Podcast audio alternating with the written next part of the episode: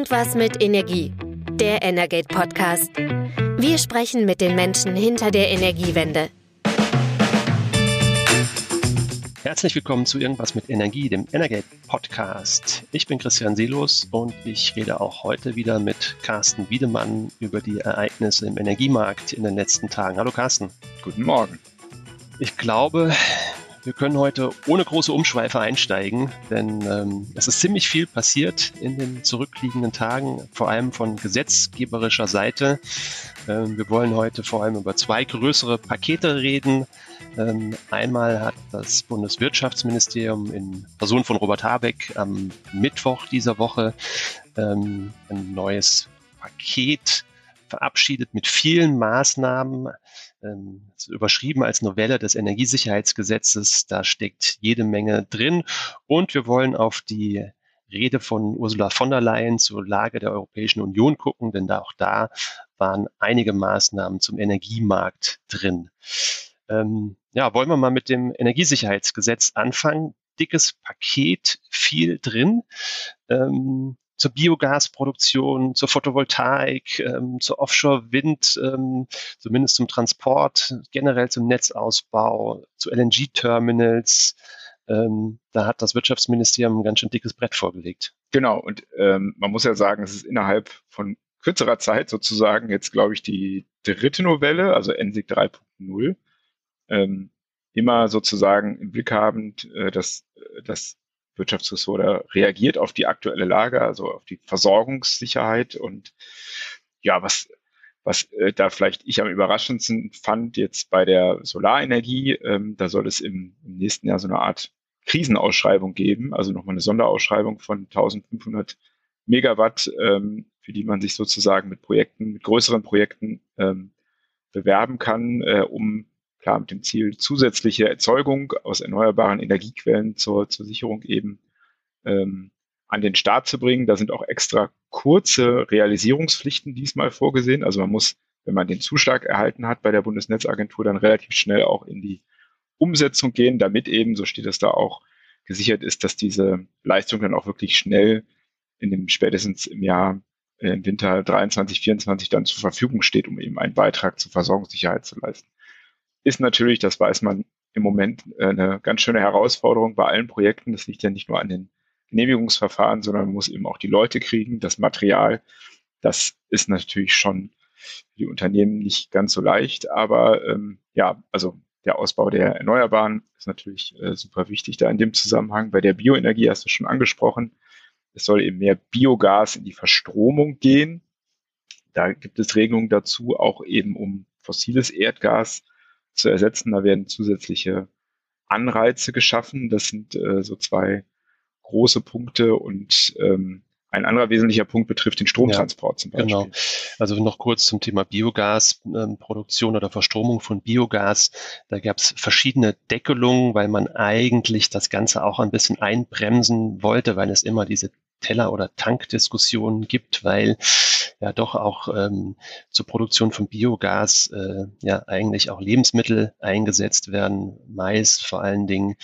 Ähm, das hat man in der Vergangenheit beschränkt. Das hebt man jetzt in dieser Krisensituation auf und sagt, in dieser besonderen Situation wollen wir so viel wie möglich Energie produzieren und dazu gehört eben auch ähm, die Biogasproduktion und die soll dann in die Verstromung gehen. Gleichzeitig wird dafür gesorgt über die über Maßnahmen, die die Netze betreffen, die Stromnetze, dass der Strom aus dem Norden, wo wir äh, tendenziell mehr Strom haben, weil wir dort viel erneuerbare Energien haben, vor allem äh, eben die Windkraft, dass der möglichst gut abtransportiert werden kann in den, in den Süden. Ähm, das betrifft zum Beispiel die Offshore-Windenergie.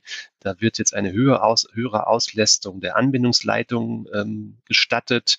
Das heißt, es kann mehr Strom Richtung Küste erstmal und dann na, im Idealfall von dort in den Süden geschafft werden. Aber leider haben wir ja da, das dürfte den meisten Hörerinnen und Hörern bekannt sein, Engpässe, gerade was den Stromtransport Richtung Süden angeht.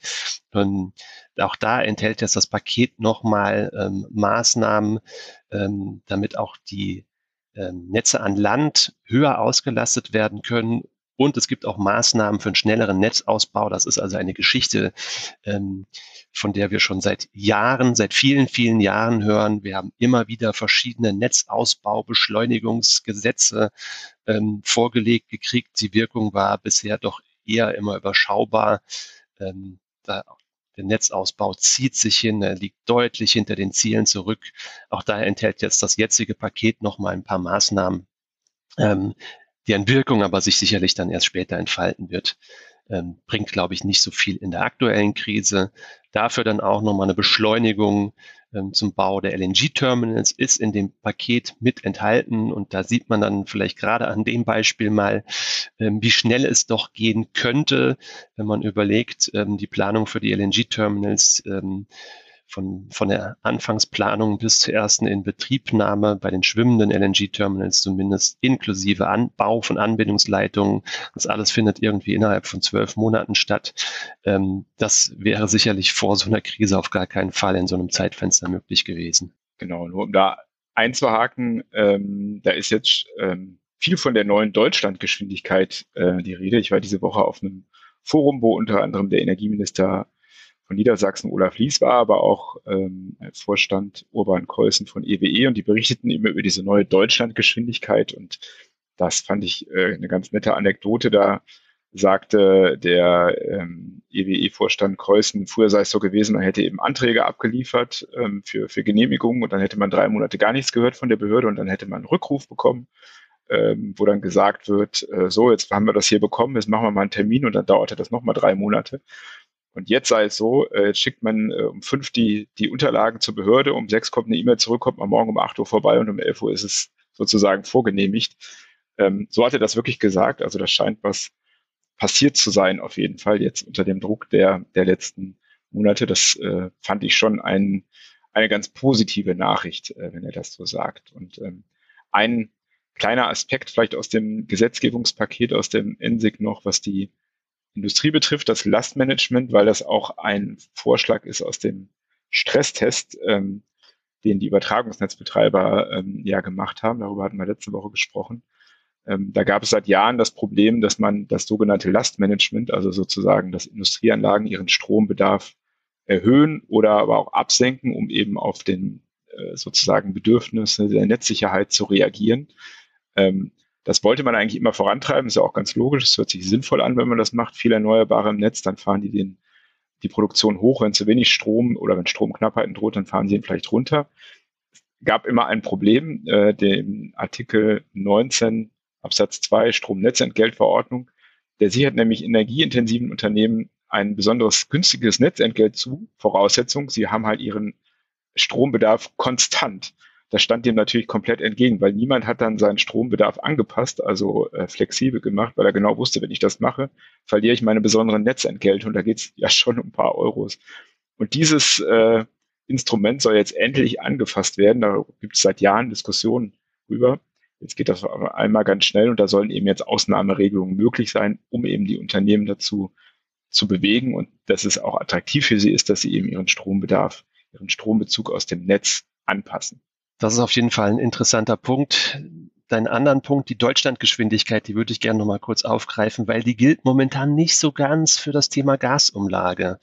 Ähm, da wurde nämlich im Vorfeld ähm, der Sitzung des Bundeskabinetts am diesem Mittwoch ja auch davon ausgegangen, dass da vielleicht ähm, jetzt noch mal eine Neuregelung mit dabei ist. Ist nicht passiert. Ähm, das Bundeswirtschaftsministerium ist offensichtlich noch zugange, ähm, denn die wollen eigentlich ja von der von der ursprünglich vorgeschlagenen Variante, dass alle Gasimporteure von der ähm, neuen Gasumlage, Gasbeschaffungsumlage, um es genau zu sagen, äh, profitieren sollten. Ähm, davon wollen sie wieder abrücken und es gestaltet sich offensichtlich rechtlich schwierig, dieses neue Vorhaben jetzt auch umzusetzen, so dass äh, betroffene Unternehmen, die vor vermutlich profitiert hätten, ähm, nicht gegen eine Neuregelung klagen. Und das hat jetzt erstmal zur Folge, ähm, a, dass der Vorschlag zur neuen Gasumlage am Mittwoch nicht im Bundeskabinett war und, wie wir dann gestern gehört haben, also am Donnerstag, wir zeichnen ja heute am Freitagvormittag auf, ähm, dass äh, die Auszahlung der ähm, neuen Gasumlage an die betroffenen Unternehmen erstmal verschoben wird. Also ähm, die, die Gasverbraucherinnen und Verbraucher zahlen ab 1. Oktober die Gasumlage ähm, über, über ihre Gasrechnung, aber ausgezahlt wird frühestens einen Monat später, ähm, ja, weil die Regierung offensichtlich noch Zeit braucht, um das Thema Gasumlage rechtssicher zu regeln.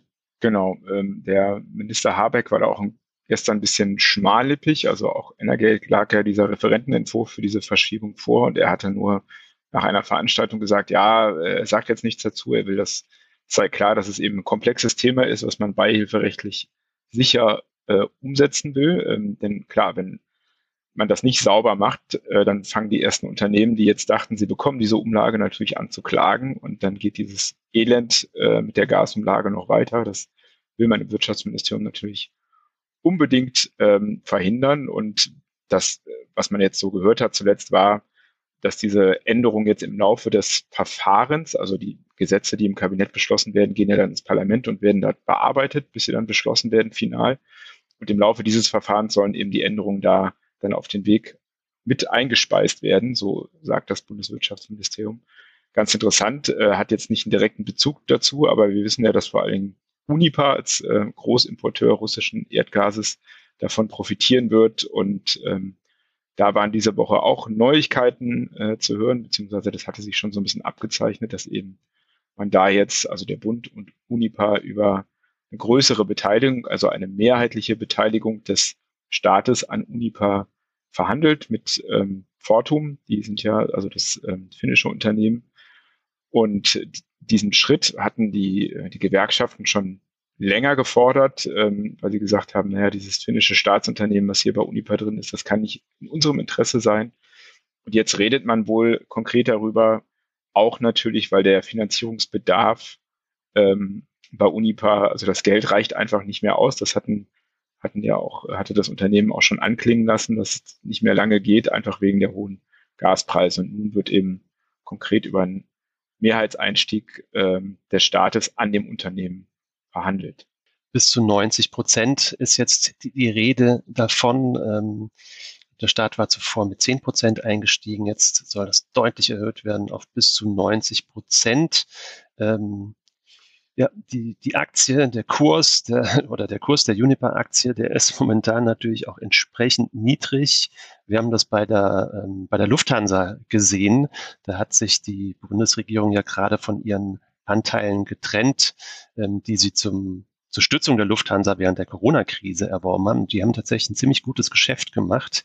Ähm, mal gucken, was passiert, wenn sich der Staat an Juniper jetzt wirklich ähm, mehrheitlich beteiligen sollte, ob das dann auch irgendwann wieder zum Verkauf steht, wie sich der Kurs dann entwickelt, würden wir natürlich hoffen, dass es ähnlich der Fall ist. A, einerseits für den Haushalt und B, weil das dann auch bedeuten würde, dass es einem Unternehmen wie Juniper wieder gut geht und das würde auch ähm, bedeuten, dass es in der Gasversorgung auch wieder besser läuft.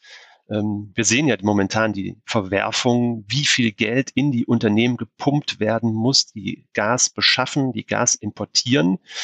Und wir sehen erschreckenderweise, muss ich aus meiner persönlichen Sicht sagen, ähm, auch, dass obwohl wir uns zum Ziel gesetzt haben, den Gasverbrauch deutlich zu minimieren, wenn wir mal auf die Zahlen für Juli und August gucken, die die Bundesnetzagentur regelmäßig veröffentlicht, sehen wir, dass wir momentan also in diesen beiden Monaten sogar mehr Gas verbrauchen als in den Vorjahresmonaten. Also wir scheitern momentan an dem Ziel, weniger Gas zu verbrauchen. Und das liegt vor allem an den Gaskraftwerken, an der zusätzlichen Gasverstromung, weil wir jetzt gerade in den Sommermonaten ja doch deutliche Schwierigkeiten hatten mit den niedrigen Wasserständen. Das heißt, die Kohleverstromung in Deutschland konnte nicht so reaktiviert werden wie erhofft und auch die laufenden Kohlekraftwerke ähm, haben Einschränkungen erfahren und natürlich lag es vor allem an, an dem großen Ausfall ähm, französischer Gaskraftwerke, äh, Atomkraftwerke, Entschuldigung. Ähm, aber ähm, es bestehen momentan offensichtlich auch Befürchtungen, dass sich dieser Trend ein Stück weit verfestigen könnte und dass wir mit, dem, mit der Reduktion des Gasverbrauchs doch nicht so weit kommen, ähm, wie erhofft. Genau, also ähm, es ist ja in der Tat so, gar, es wurde viel mehr Gas verstromt als ähm, früher. In der Industrie ist der Gasverbrauch zurückgegangen, also der industrielle Gasverbrauch sozusagen in der Produktion. Das lag äh, aber auch eben daran, dass viele Unternehmen einfach Produktionen runterfahren, teilweise auch einstellen, einfach aus, weil es zu teuer ist. Also das ist natürlich jetzt nichts, was man sich wünscht. Was man aber im Moment auch sieht, das wurde ähm, diese Woche deutlich am Rande des Energieministertreffens, äh, also der Energieminister der Bundesländer in Hannover, da war nämlich auch der Chef der Bundesnetzagentur, Klaus Müller. Und der hat da so eine kleine Vorwarnung ausgesprochen. Ähm, das Wetter war ja zuletzt äh, kühler in Deutschland und die ersten kühlen Morgende, so wie heute Morgen auch, kann ich sagen. Ich war Brötchen holen und dachte auch da, hm, eine Jacke wäre besser gewesen. Es ist auf jeden Fall schon deutlich kühler geworden. Das heißt, die Leute schmeißen gerade morgens auch ihre Heizungen an. Und das sieht die Bundesnetzagentur wohl schon. Und deswegen kam dann da in der Runde direkt auch der Appell an alle, auch privaten Haushalte, ähm, denn für die sind diese hohen Energiekosten ja noch nicht so ganz greifbar, weil die Abschläge kommen ja immer mit zeitlichem Verzug, anders als bei Unternehmen. Dabei eben nochmal die, der klare Appell, auch zu, also im, im Haus sozusagen, in der Wohnung, den, den Wärmebedarf, den Gasverbrauch zu reduzieren.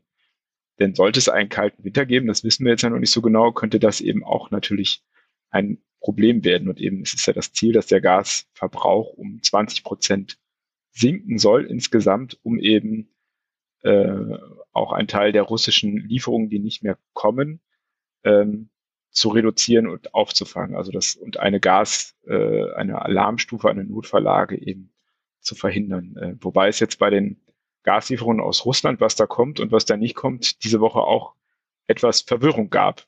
Verwirrung trifft es, glaube ich, ziemlich gut. Ähm, Bundeskanzler Olaf Scholz hat beim Arbeitgebertag diese Woche verkündet, ähm, dass es ähm, bei der bei der Verminderung der Abhängigkeit von, von russischem Gas ganz gut aussieht. Bisher galt immer das Ziel, Deutschland soll bis Frühjahr 2024 unabhängig werden von russischem Gas. Ähm, Olaf Scholz hat jetzt gesagt, ja, sieht wohl so aus, dass wir das schon zu Ende 23 schaffen. Wir haben das zum Anlass genommen, um uns nochmal über die aktuellen Zahlen zu informieren. Und da begann die Verwirrung. Denn wir haben sowohl aus dem Bundeswirtschaftsministerium als auch von der Bundesnetzagentur gehört, wir würden gar kein russisches Gas mehr importieren aktuell. Damit wäre das Ziel, das äh, Bundeskanzler Scholz auf Ende 23 äh, datiert hat, jetzt schon erreicht. Ähm, das hat uns schon einigermaßen verwirrt. Ähm, und wir haben auch nochmal in den täglichen Lagebericht der Bundesnetzagentur reingeguckt. Ähm, das machen wir natürlich sowieso regelmäßig und deshalb hat uns das Ganze ohnehin schon verwundert, weil dort wird nämlich aufgeführt, dass weiterhin und ziemlich konstant auch jetzt über die letzten Monate ähm, jeweils bis zu rund 100 Gigawattstunden Erdgas pro Tag aus, aus Russland ähm, über die Ukraine-Route Richtung Deutschland kommt. Das ähm, führt die Bundesnetzagentur auch genauso auf in ihrem Lagebericht. Trotzdem haben wir jetzt von der Bundesnetzagentur auch eine Antwort gekriegt, ähm, es käme kein Gas aus Russland mehr an. Ähm, das ist aber nicht so ganz stimmig. Kurz, ich ordne die 100 Gigawattstunden ähm, mal ein. Momentan die Gesamtzahl der Gasimporte liegt bei 2800 bis 3000 Gigawattstunden pro Tag. Und ähm, das heißt, wir sind doch noch bei einer Quote von drei bis vier Prozent, die aus Russland kommen. Das ist nicht viel, das muss man sagen. Wir kommen ja über von einem Niveau ähm, über 50 Prozent sind jetzt deutlich runter innerhalb kurzer Zeit. Hat natürlich auch mit der Einstellung der Lieferung über Nord Stream 1 zu tun. Ähm, es ist keine hohe Zahl mehr, aber trotzdem haben diese Aussagen, die uns da erreicht haben, für Verwirrung gesorgt. Und du hattest aber die Ge Gelegenheit, auch äh, Wirtschaftsstaatssekretär Reich, Reichen nochmal konkret darauf anzusprechen. Genau, er hatte das eben am Rande der Energieministerkonferenz, da gibt es dann auch immer einen Pressetermin, hatte er das auch nochmal gesagt, es käme eben kein Gas mehr aus Russland jetzt. Ähm, da habe ich dann eben auch etwas äh, mich verwundert gezeigt, weil ich den Lagebild, das Lagebild der Bundesnetzagentur offen hatte und da wird eben Weithaus, das ist ja der Anlandepunkt in dafür äh, auch genannt, eben mit diesen geringen Mengen und habe ihn dann da nachgefragt und gefragt, wie das nun gemeint ist, ob wirklich nichts mehr käme. Da hat er gesagt, naja, diese Mengen kommen schon noch. Ähm, und es gäbe, das hat er auch gesagt, äh, wieder eine Nominierung über Nord Stream 1, also eine Ankündigung, dass da was kommen soll. Ähm, er hat dann das eben so hingestellt, äh, dass es man sich eben nicht mehr darauf verlassen kann, das, was käme und die Bundesregierung jetzt eben für den nächsten Winter schon damit plant, dass man eben gar kein Gas mehr aus Russland kommt, das sind jetzt auch nur geringe Mengen. Man muss auch sagen, das ist natürlich schon ein, eine krasse Umstellung jetzt in wenigen Monaten ähm, und wie wir das alle handeln können, werden wir erst im Winter sehen. Äh, aber eben, man sollte bei den Zahlen und den Aussagen dann doch gerade in so einer Situation schon genau sein, finde ich, weil auch viel ja äh, mit Fake News gearbeitet wird und das dann im, äh, im Netz äh, seine Kreise zieht, da ist es einfach wichtig, finde ich, wenn die offiziellen Stellen einfach nüchtern auch richtige Zahlen kommunizieren. Absolut richtig. Also da dürfen wir, glaube ich, tatsächlich mehr Konkretheit erwarten. So konkret geworden ist, und dann kommen wir dann zum zweiten Themenblock, ähm, Kommissionspräsidentin ähm, Ursula von der Leyen diese Woche, denn sie hat ähm, schon ein länger erwartetes Maßnahmenpaket äh, zur Reduktion der Energiepreise vorgestellt. Ähm, da geht es auch um Eingriffe in das Energiemarktdesign. Ähm, und ähm, ja, Carsten, was ist da passiert? Genau, also das war ja jetzt schon länger erwartet worden, seit zwei, drei Wochen. Sie hatte das mehrmals angekündigt. Äh, wir hatten auch äh, schon mehrfach drüber geschrieben. Es gab in den Wochen ganz viele Leaks, also so Entwurfspapiere, die dann ihre Runde finden. Und man wusste schon, aha, da könnte es eine Preisgrenze geben. Von 200 Euro ähm, war dann erst die, die Rede am Strommarkt. Jetzt ist das alles nochmal spezifiziert. Hat sie das in ihrer Rede äh, an die europäischen Nationen im Parlament an diesem Mittwoch und ähm, hat danach auch direkt dann ein, ein noch Papier veröffentlicht, die EU-Kommission. Es ist so ein Dreiklang. Also einerseits soll, sollen die Mitgliedstaaten ihren Stromverbrauch in den Spitzenzeiten, also da, wo es sehr teuer ist, um fünf Prozent reduzieren im kommenden Jahr. Es ist erstmal für ein Jahr angelegt. Das soll eine Maßnahme sein. Die zweite Maßnahme ist, dass ähm, Öl und ähm, also Unternehmen mit fossilen Brennstoffen sozusagen, wenn man so will, die sollen eine Gewinnabgabe zahlen. Also sozusagen eine, eine Gewinnabschöpfung für die guten Geschäfte, die die machen. Man kann auch sagen, eine Übergewinnsteuer. Und der dritte wesentliche Punkt ist eben diese Preisgrenze in der äh, in der Erzeugung am, am, am Strommarkt und das sollen eben 180 Euro pro Megawattstunde sein für diese sogenannten inframarginalen Erzeugungstechnologien. Das hatten wir hier schon. Also vor allem betrifft das eben die Erneuerbaren, die ja durch die, den Merit-Order-Effekt eben zwar sehr günstig produzieren, weil sie ja keine, keine Betriebskosten in dem Sinne haben, aber eben der Preis orientiert sich eben am teuersten, also an den Gaskraftwerken und deswegen machen die im Moment gute Geschäfte und das soll jetzt eben gedeckelt werden auf 180 Euro die Megawattstunde und es gibt auch schon erste Berechnungen, was das bringen könnte. Da ist die Rede von 25 Milliarden Euro pro Jahr. Das hat Enervis ausgerechnet. Ähm, was auch wichtig ist, eben eine Klarstellung, das soll nicht nur für den Spotmarkt, also sozusagen den sehr kurzfristigen Handel gelten, sondern auch für Termingeschäfte, also die fürs kommende Jahr und danach und die kommenden Quartale und auch für ähm, Over-the-Counter ähm, an der Börse. Also es betrifft sozusagen alles, wenn man, wenn man so will. Ist aber für ein Jahr begrenzt.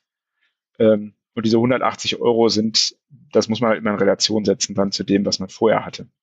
Im Prinzip die Idee ist ja, dass man ähm, nicht direkt in den Handel und in die Preisbildung eingreift, sondern man lässt die Preisbildung im Prinzip nach oben offen.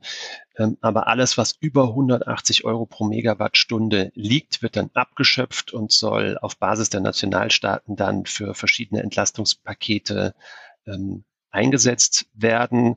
Ähm, Betroffen sind ja neben den Erneuerbaren eben auch die, die Kernkraftwerke und die, die Braunkohle. Das klingt irgendwie dann schon nicht mehr ganz so inframarginal. Das sind ja doch schon richtig große Anlagen, die auch betroffen ist. Nicht betroffen ist die Steinkohle, die bleibt außen vor. Und du hast es ja auch schon richtig gesagt. Ähm, es gab anfangs eine Diskussion, sollte diese Regelung gegebenenfalls nur für den Spotmarkt gelten, also für den kurzfristigen Handel oder auch auf den Handel auf längere Sicht. Ähm, da gab es unterschiedliche Positionierung. Wir haben auch bei verschiedenen Unternehmen nachgefragt, gerade im Energiesektor, bei den betroffenen Unternehmen ähm, war die Idee, dass es vor allem für den Spotmarkt gelten sollte, wenn sich dann zum Beispiel längerfristige ähm, Kontrakte, zum Beispiel auch PPAs wären auch betroffen, ähm, langfristige Stromlieferverträge sollte man ausnehmen. Das hat die EU-Kommission jetzt so nicht entschieden. Ähm, und das gilt für den gesamten börslichen Handel und, du hast es gerade gesagt, auch für OTC. Was ist OTC? Das ist außerbörsliche Handel. Das ist, wenn Verkäufer und Käufer sich direkt miteinander in Verbindung setzen. Ja, das passiert tatsächlich noch viel telefonisch ähm, und dann einen gemeinsamen Liefervertrag auf diesem Wege vereinbaren. Also auch das soll erfasst werden. Das ist auch wichtig, weil wenn man das jetzt nur für den börslichen Handel beschlossen hätte, ähm, dann hätte das natürlich zur Folge gehabt, dass weitestgehend der Handel in den OTC-Bereich abrückt oder abzieht. Ähm, der Handel an den Börsen wäre vermutlich zum Erliegen gekommen ähm, und das war nicht gewollt. Insofern sind jetzt sowohl der börsliche als auch der außerbörsliche Handel betroffen und sowohl kurzfristig als auch langfristige Geschäfte. Was heißt das jetzt ganz konkret? Du hast gerade schon die Zahl von, von Energy, äh, von Enervis Energy Advisors ähm, genannt. Ähm, die gehen davon aus, dass im Jahr ähm, wir haben es zurückgerechnet, haben Beispieljahr 2020 genommen, dass so 6000 Stunden im Jahr der Preis über 180 Euro pro Megawattstunde äh, liegen, liegen könnte. Gucken wir mal auf das aktuelle Jahr. Also wir waren seit Mitte Juli nicht mehr unter den jetzt genannten 180 Euro pro Megawattstunde und ähm, ähm, waren deutlich darüber. Wir waren jetzt also auch zuletzt, äh, wenn wir mal auf die ganz kurzfristige äh, Lieferung der Ahead gucken, beim Niveau von ähm, bis zu 400, rund 400 Euro pro Megawattstunde. Und, oh, Überraschung, ähm, kurz nach der Ankündigung Frau, von Frau von der Leyen ist der Preis direkt mal abgesagt auf 200 Euro pro Megawattstunde. Also man sieht allein schon eine, ähm, eine Ankündigung kann in dem Falle auch, auch wirken. Genau, und wir hatten uns äh, auch im Umfeld mal eben in der Branche, hattest du ja schon gesagt, umgehört. Ähm, da ist das Credo so, natürlich findet jetzt niemand so etwas gut. Also Markteingriffe kommen natürlich äh, eigentlich bei keinem gut an.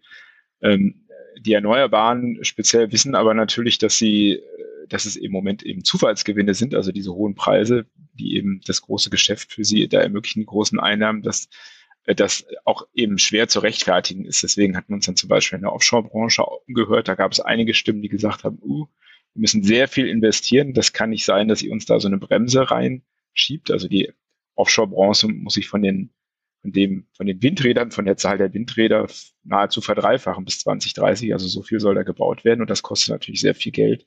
Deswegen sehen die es natürlich nicht so gerne, dass diese Gewinne da äh, gedeckelt werden, weil die ja auch Investoren brauchen. Aber die, letztendlich war dann die Aussage auch vom Offshore-Betreiberverband, naja gut, wir, wir sehen ein, dass wir da was machen müssen.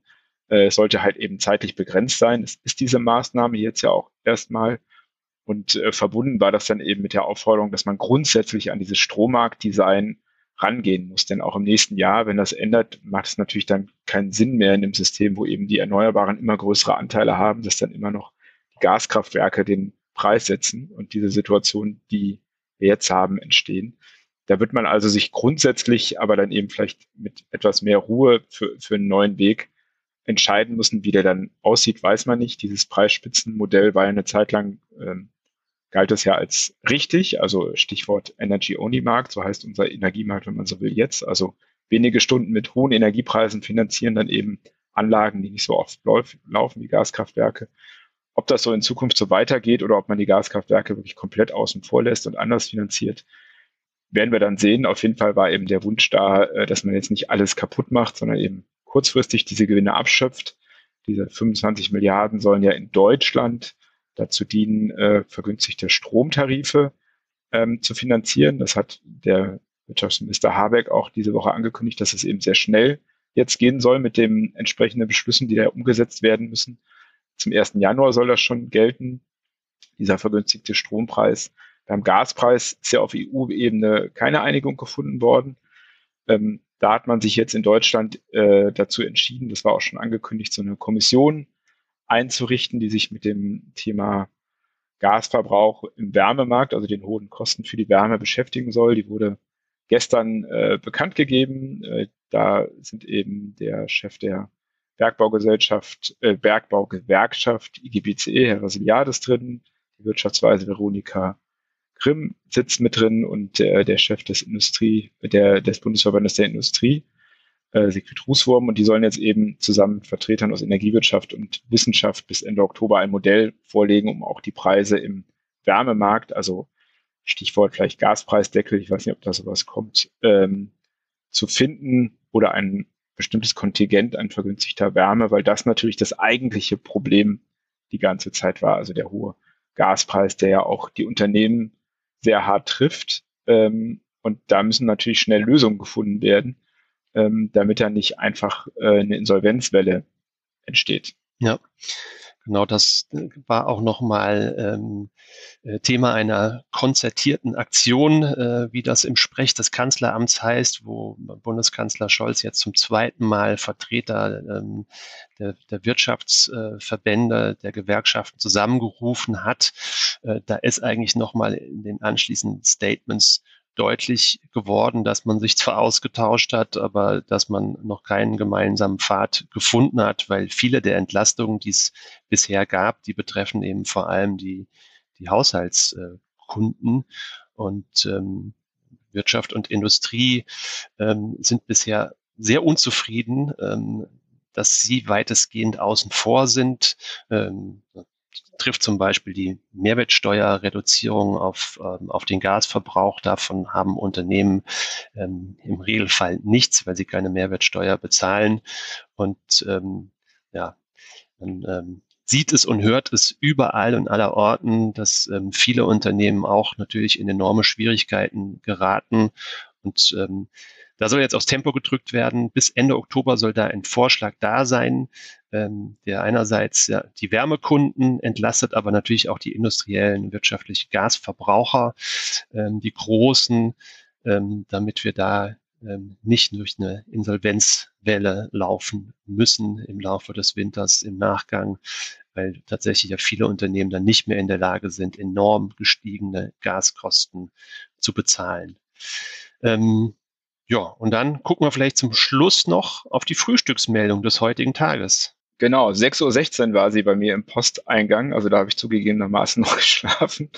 Ist dann äh, kurz danach dann irgendwann ähm, gelesen. Und zwar geht es da um äh, Rosneft, also den russischen Ölkonzern und die äh, Raffinerie in Schwedt, die man vor allen Dingen hier, wir sitzen ja in Berlin, kennt. Die ist in Brandenburg, versorgt eben ganz Ostdeutschland mit Kerosin, Benzin und Diesel und die bekommt eben bisher ihr Erdöl über die Pipeline Druschba direkt aus Russland. Die Anlage gehört eben auch zu großen Teilen Rosneft, also dem russischen Staatskonzern und seit Monaten wird eben jetzt um diesen Standort gerungen, weil ja ab kommendem Jahr das äh, Deutschland kein Erdöl mehr beziehen will aus Russland.